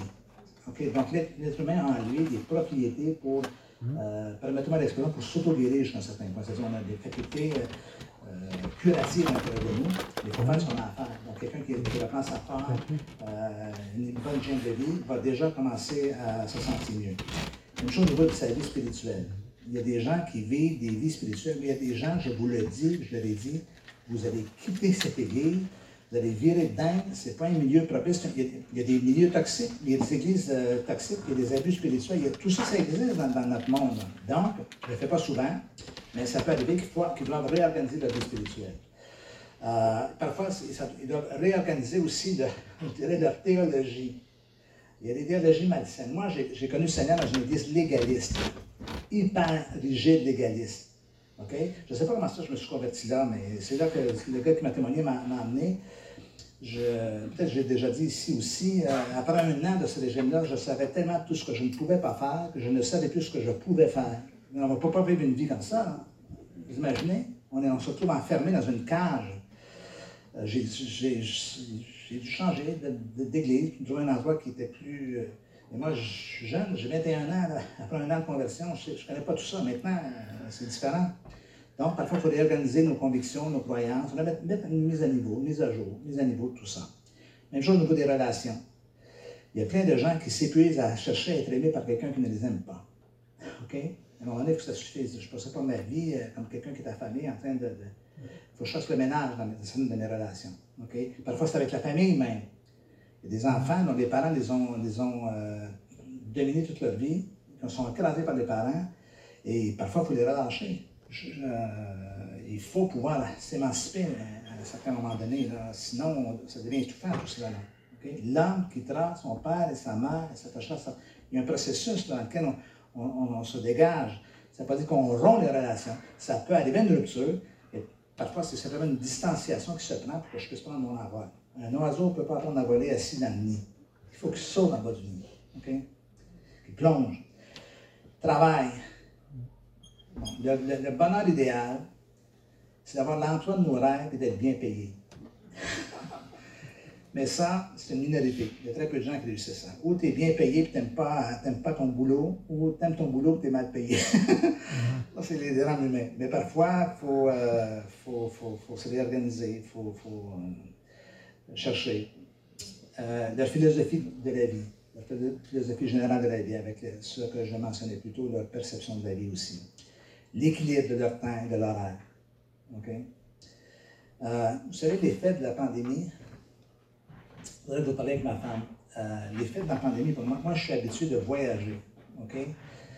Quand j'ai rencontré Marie-Josée, ma femme, euh, les premières choses que j'ai vérifiées avec elle, c'est que je voulais m'assurer qu'elle ne plante pas un dans la cour arrière, dans le jardin, puis que je sois attaché, puis que je ne peux plus, bouger. C'est l'image de la chèvre. Euh, et euh, j'ai vérifié plein, plein de choses. Et euh, j'ai une femme superbe, je vous dis, c'est idéal. euh, et parce que quand je ne voyage pas, après, quand j'arrive de voyage à la maison, je suis super content. hein. Home, sweet home. J'aime bien la maison, le foyer, c'est super. Après un mois, là, je, je suis en mode. Me trouvais dingue. J'aime les aéroports. Mais Denis, les aéroports, c'est moche. c'est- J'aime les aéroports. Je ne sais pas pourquoi. en fait, je sais pourquoi. C'est parce que je me sens vivant. Parce que là, vous devez comprendre avec la somme de deuil que j'ai eue, que la vie est importante pour moi et on ne sait jamais quand ça va cesser. Donc, moi, quand je vais quitter la planète, vais presser le citron au max. Mais ma femme, ma femme le sait, ça. Et pendant la pandémie, je suis 17 mois sans bouger à la maison. Je n'étais pas un lion en cage, là, ça s'est bien passé. Euh, j'ai profité pour faire plein de trucs que je n'avais jamais le temps de faire parce que j'étais toujours en déplacement. Mais euh, je me suis prévu une chose. Seigneur, si je reprends mes voyages, au pire de la pandémie, quand on était confiné, on ne pouvait plus sortir de la maison, là, je reprends mes voyages, je vais en profiter. C'est-à-dire, pour juste courir euh, euh, à gauche et à droite, tout faire, et en même temps, tout concentrer. Donc, si vous quand je suis arrivé à Nice jeudi après-midi, j'ai fait une petite sieste d'une heure, me mettre de mon décalage horaire et du vol de nuit. Et après quoi, ce que je suis allé faire, je suis allé me promener dans le Vieux-Nice. Et qu'est-ce que j'ai fait toute la journée hier? Je me suis promené dans les petites ruelles du Vieux-Nice. Là, en, premier, je marchais vite. Je me t'as vu, tu marches vite. Il y a quelque chose qui. Non, t'as rien aujourd'hui, là, OK? Relax. T'as tellement rêvé de revenir ici. Ça peut ça paraît bizarre pour vous parce que vous êtes, vous êtes niçois, là, mais moi, euh, dans les rues de Montréal, là, il n'y a pas beaucoup d'histoire. Mais juste le temps de privilégier, de, j'ai allégé mon horaire. Je suis cinq semaines en France, mais je ne suis pas euh, cinq soirs semaine, euh, tous les week-ends et tout ça. C'est allégé. Pourquoi? Parce que je veux prendre le temps. OK? Ça, c'est de la réorganisation. Attends, je, je- suis privilégié de, faire ce que je fais, puis je, rends grâce gloire à Dieu, j'en rends grâce à Dieu, mais on a une portion de, qu'on doit nous-mêmes assumer au niveau de l'aménagement de tout cela. Dieu peut nous ouvrir euh, des possibilités, mais il faut gérer tout ça. hein. Vous vous rappelez, euh, vous vous rappelez de cet épisode en- entre Jésus et ses, disciples, parce que les disciples se rapprochent de Jésus, puis commencent à leur raconter, à lui raconter tout ce qu'ils avaient fait. Jésus leur dit, euh, venez à l'écart et reposez-vous, car il y avait tellement de va-et-vient qu'il n'y avait même pas le temps de manger. C'est une verset d'ailleurs que j'utilise pour le burn-out, moi. Les gars sont hyper excités. OK, on fait ci, on fait ça, il s'est passé ci, des gens qui sont connus. Jésus n'est pas impressionné du tout. Il dit pas, c'est beau les garçons, je suis tellement fier de vous. Là. Allez, non. Il dit, allez vous reposer un peu. Il y avait tellement de va-et-vient, tellement de gens qui étaient un, un stressant, il n'y avait même pas le temps de manger. Donc, il y a une dimension de, de gestion naturelle des choses qu'on doit respecter dans tout cela. Ça va? OK, on approche de la conclusion. Euh, L'homme naît pour souffrir, comme l'étincelle pour voler. Pour moi, j'aurai recours à Dieu, c'est à Dieu que j'exposerai ma cause. Il fait des choses grandes et insondables, des merveilles sans nombre. Il répand la, il répand la pluie sur terre et envoie l'eau sur les campagnes. Il relève les, œuvres, les, les humbles et délivre les affligés. Encore une fois, c'est Job. Juste une petite vérification de secondes.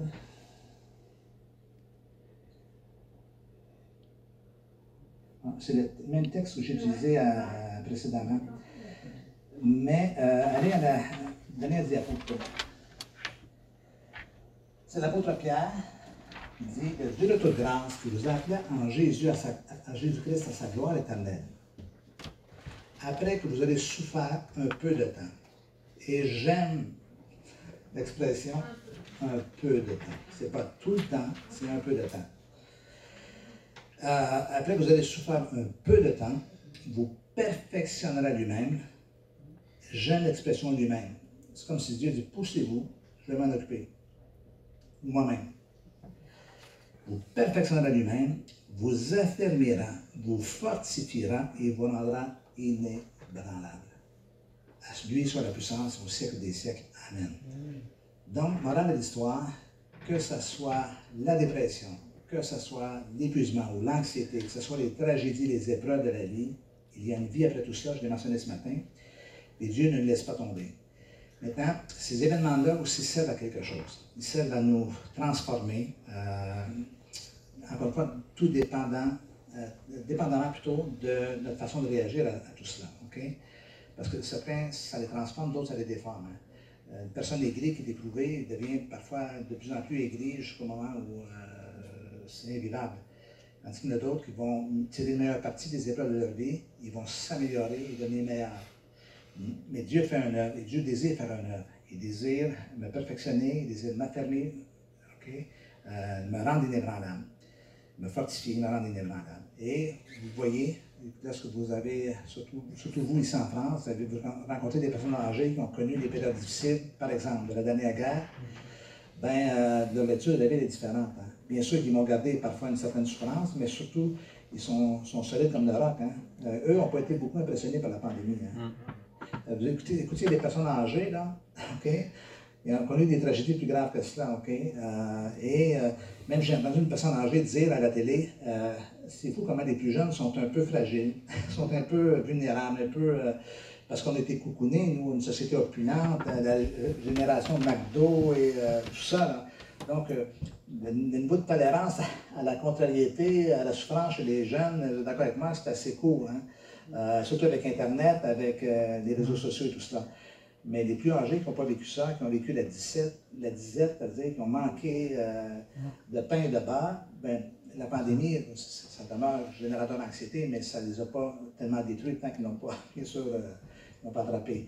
Donc, c'est c'est la- l'assurance qu'on a avec le Seigneur, qui que si on marche dans ses voies, si on ne le lâche pas, ben, euh, on ressort de ces moments pénibles de la vie euh, beaucoup plus fort, beaucoup plus solide qu'on l'était euh, avant d'y arriver.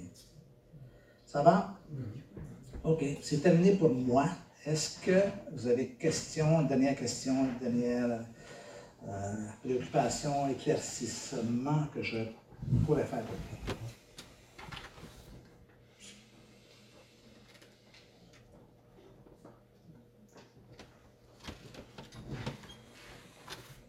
Ça va? Vas-y. OK. Non, du tout, du tout, du tout, du tout. Euh, bon, je suis venu souvent ici. Est-ce qu'il y en a qui n'ont jamais entendu parler de ce livre-là? Vous connaissez tous? Non? Bon. Euh, ça s'appelle Marcher sur le chemin du bonheur, c'est sur les béatitudes. Euh, OK. Euh, quels sont ceux qui connaissent les béatitudes? OK. Maintenant, levez la main droite. Répondez après moi. Venez, je promets de dire toute la vérité. Quels sont ceux qui ont compris les béatitudes? Que veut dire heureux les pauvres en esprit? Que veut dire heureux ceux qui souffrent? Ou heureux ceux qui pleurent? Que veut dire heureux ceux qui ont faim? OK? Bon. Donc, c'est un langage qu'on appelle moyen-oriental. En fait, c'est les béatitudes, c'est les, euh, les, euh, les tweets de Twitter de l'époque. En une phrase, OK? Combien de caractères Twitter? Est-ce que vous avez de Twitter? Moi, je ne suis pas tout de Twitter, je n'aime pas. C'est 180 caractères ou 80 caractères, je ne me souviens plus. Donc, c'est concentré. Il faut prendre le temps de lire, de lire, pas de lire, prendre le temps de lire bien sûr, mais de lire les béatitudes et les, les réfléchir et les, les approfondir pour comprendre un peu le message qui est caché à l'intérieur. C'est un peu comme un, peu comme un biscuit chinois. Il y a un petit message à l'intérieur. Hein? Pour ça, il faut, faut, ouvrir le biscuit. Donc, euh, ça passe ça d'une façon très, très, très, très contemporaine. Donc, si ça vous intéresse, j'en ai des exemplaires derrière. Euh, Marcher sur le chemin du bonheur. Euh, c'est une vision très moderne des béatitudes. Ça va? Autre, euh, oui, vas-y. Alors, moi, j'avais une question, c'était par rapport à. Tu ton masque, Ah. Non, non, mais c'est pour ça. J'avais une question par rapport à l'approche avec les enfants. Ouais. En fait, le juste milieu entre euh, partager avec l'enfant la réalité des difficultés que traverse une famille, mais ne pas non plus euh, trop en dire euh, par rapport à l'âge que pourrait avoir l'enfant. Je ne sais pas si vous comprenez la question. Cette dimension, on voit un peu dans ce, ce monde moderne où l'enfant, des fois, il est au centre de tout, il sait tout, il participe à tout, euh, quand notamment en situation de séparation des familles. Donc c'est le, juste milieu entre être vrai par rapport à la situation. Ouais. Ne pas cacher. sans, voilà, ne pas cacher, mais sans non plus mettre l'enfant dans une position où en soi il ne devrait pas forcément être. Ouais. Mais Je te répondrai des paroles de Jésus. Il y a beaucoup de choses que je pourrais vous parler encore, mais vous ne, vous ne pouvez pas les comprendre. Bon, il y a un âge à respecter. Maintenant, si tu me poses la question quel âge, je, je vais dire ça va dépendre de, de la chose. Ce que je te dis, je dirais de façon générale, comme principe général, ne jamais mentir. Pourquoi? Parce que si l'enfant pose une question, c'est parce qu'il y a quelque chose qui, euh, qui se. Qui se qui se travaille à l'intérieur, qui se. Hein? Il y a un raisonnement derrière qui, euh, qui a besoin d'éclaircissement, qui a besoin d'être dénoué. Donc, euh, ce qui est dommageable dans la vie, c'est des secrets de famille. C'est des choses que l'on tait, que l'on cache, que l'on. OK? Et en règle générale, c'est hyper dommageable. Si ce n'est pas à court terme, ça va être à long terme. Donc, euh, dès que l'enfant s'interroge sur quelque chose, il faut pouvoir dire la vérité. Encore une fois, la vérité n'est pas obligée d'être dans les détails euh, qui ne sont pas nécessaires, mais il faut le faire. C'est une bonne question, ça. Autre question? Ça va? OK. Oui, vas-y. Question aussi sur les enfants. On a un enfant qui est on va dire, hypersensible et euh, dès qu'il a un sentiment d'injustice, il pleure. Quel âge il a? 9 ans. 9 ans. Comment faire pour euh, lui faire comprendre que c'est pas grave de pleurer, mais en même temps, s'il pleure trop, par exemple à l'école, il peut. euh, donc, euh, Les copains, les amis. hein. voilà, c'est ça. Mais d'un côté, on a envie de lui dire bah, si tu pleures, c'est comme une fille, on, on Ouais. connaît tous, qu'on a entendu, et de l'autre côté, lui dire c'est pas grave. Il y a, on n'arrive pas à trop jauger ce qu'il faut dire ou pas dire. Ouais.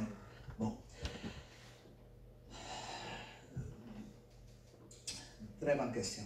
Euh, je ne sais pas trop, pas trop quoi répondre. Euh, parce que aussi, c'est entre qui réprime ses émotions constamment. Bon, je, j'essaierais d'aller, je, je travaillerais plus en amont. C'est-à-dire euh, comprendre pourquoi, qu'est-ce qui fait souffrir dans tout cela, qu'est-ce qui se passe, de faire, de faire parler. Mais, en comparaison, il faut qu'il. on appelle ça faire ses griffes. Il faut qu'il. vous savez, les chats, là, c'est c'est moyen de défense, OK? Donc, il faut à quelque part qui, euh, qui se construise quand même un petit peu. Un enfant trop vulnérable, vous savez ce qu'il va arriver à l'école, hein, il va se faire intimider, il va se faire malmener, il va se faire. Donc, euh, moi, j'avais, je commençais à avoir un discours comme cela avec lui un tout petit peu, sans faire de lui un, un tueur en série, là, OK? Euh, il y a des parents qui sont un peu trop euh, durs là-dessus, là. Si quelqu'un te tape, tu le. Oh, bon, là, euh, pour eux, dent pour dent, là, pour ça, c'est le meilleur principe pour un enfant en, plus, pour un adulte non plus, évidemment. Donc, euh, j'essaie de faire un équilibre dans tout cela, lui expliquant un tout petit peu que parfois c'est une réaction des larmes. hein. C'est, euh, il y a des gens qui, euh, je l'ai vu chez des adultes qui se réfugient derrière les, ar- les larmes, puis à un moment donné, ils disent, là, là c'est pas le temps de pleurer, là, c'est le temps de. Exprimez-vous. hein. Exprimez-vous, prenez le temps de le dire, puis on couche, on- parce que ça, ça se gère. C'est comme des émotions. Hein? La peur, ça se gère. La peur, c'est comme un chien. Où tu promènes le chien, ou c'est le chien qui te promène. hein. Vous avez vu des gens avec des chihuahuas qui se font promener par le chihuahua. Là, hein?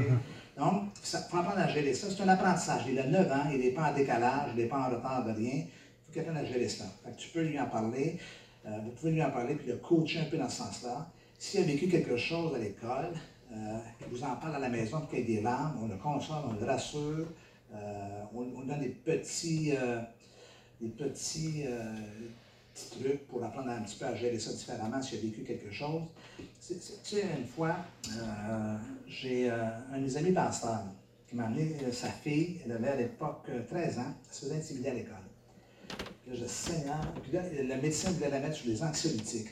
Puis moi, je disais, 13 ans, anxiolytique, des médicaments pour l'anxiété. Je dis, je suis pas médecin, là, mais il me semble que c'est tôt pour. hein? Et là, je me demandais quoi faire. D'un coup, euh, je dis, Seigneur, comment je peux expliquer à cette jeune fille-là? L'image qui est venue spontanément à mon esprit, c'est la jungle. Dans la jungle, il y a des bons animaux hyper gentils, à la forêt. disons. Il y a d'autres animaux, OK, euh, c'est pas très gentil. Euh, Nicolas, est resté au Canada, au Mont-Royal, il y a des ratons laveurs, près des zones où les touristes arrivent. Hein. C'est beau un laveur, hein. c'est c'est la, queue zébrée, tout ça. Mais si vous allez les nourrir, vous mettez votre doigt proche de sa bouche, ça va vous coûter un doigt. hein. Je vous annonce, ça va vous coûter un doigt. C'est un petit animal sauvage quand même, mais là que les humains ont tellement nourri qu'ils ont comme pas peur des humains, mais les humains doivent continuer à avoir peur d'eux.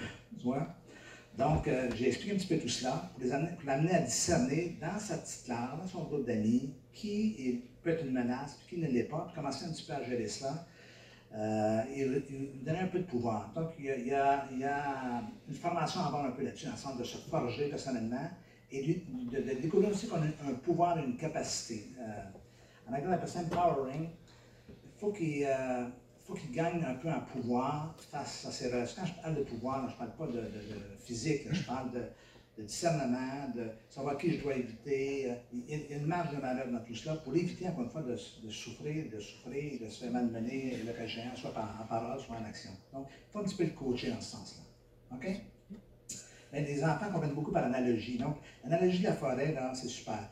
Euh, Il y, a des, euh, il y a des beaux petits animaux qui ne sont pas dangereux du tout. Tu peux flatter un chat, tu peux, même, même je dirais des chiens. Certains chiens, tu peux flatter, d'autres, tu mieux de pas flatter parce que. Puis de. Ça va? OK. Si vous voulez, je vais juste vous demander de pencher la tête, fermer les yeux. J'aimerais qu'on peut avec un- une prière. Seigneur Jésus, merci pour ce temps aujourd'hui. Merci pour cette occasion aussi de pouvoir aborder un sujet qui n'est pas toujours facile et qui est tellement d'actualité aussi. Merci pour cette Église, Seigneur. Je sais qu'ils ont un cœur pour les autres aussi, que tu puisses, dans le futur, Seigneur, permettre que tout puisse tellement se développer encore et encore et encore davantage aussi. Seigneur, je te prie pour chaque personne qui sont ici. Certains en ce moment vivent des moments difficiles, des moments de déprime, d'épuisement, d'anxiété. Seigneur, que tu puisses les rassurer en ce moment, que tu es là, que tu es un appui pour eux, Seigneur, que tu ne les juges pas, que tu ne les condamnes pas, que tu ne les abandonnes pas. Mais au contraire, tu es là, Seigneur, près d'eux, prêt à les consoler, tout comme Jésus le faisait avec les gens euh, dont les vies étaient parfois malmenées. Seigneur, je prie que tu les fortifies, comme euh, l'apôtre Pierre l'a mentionné dans son épître, que tu les fortifies, que tu les affermisses puissamment par ton esprit, que tu les rendes de plus en plus inébranlables, Seigneur, qu'ils euh, apprennent qu'ils peuvent rebondir, ils peuvent reprendre leur vie en main, que tu peux les aider dans ce sens-là, Seigneur. Et cela ne se fait pas sans leur participation, sans leur coopération, Seigneur. Et je prie que tu les aides dans ce sens-là. Euh, Garde-les précieusement et sois honoré pour tout ce que tu fais dans nos vies, mon Dieu. En ton nom précieux, Jésus, j'ai prié. Amen. Amen.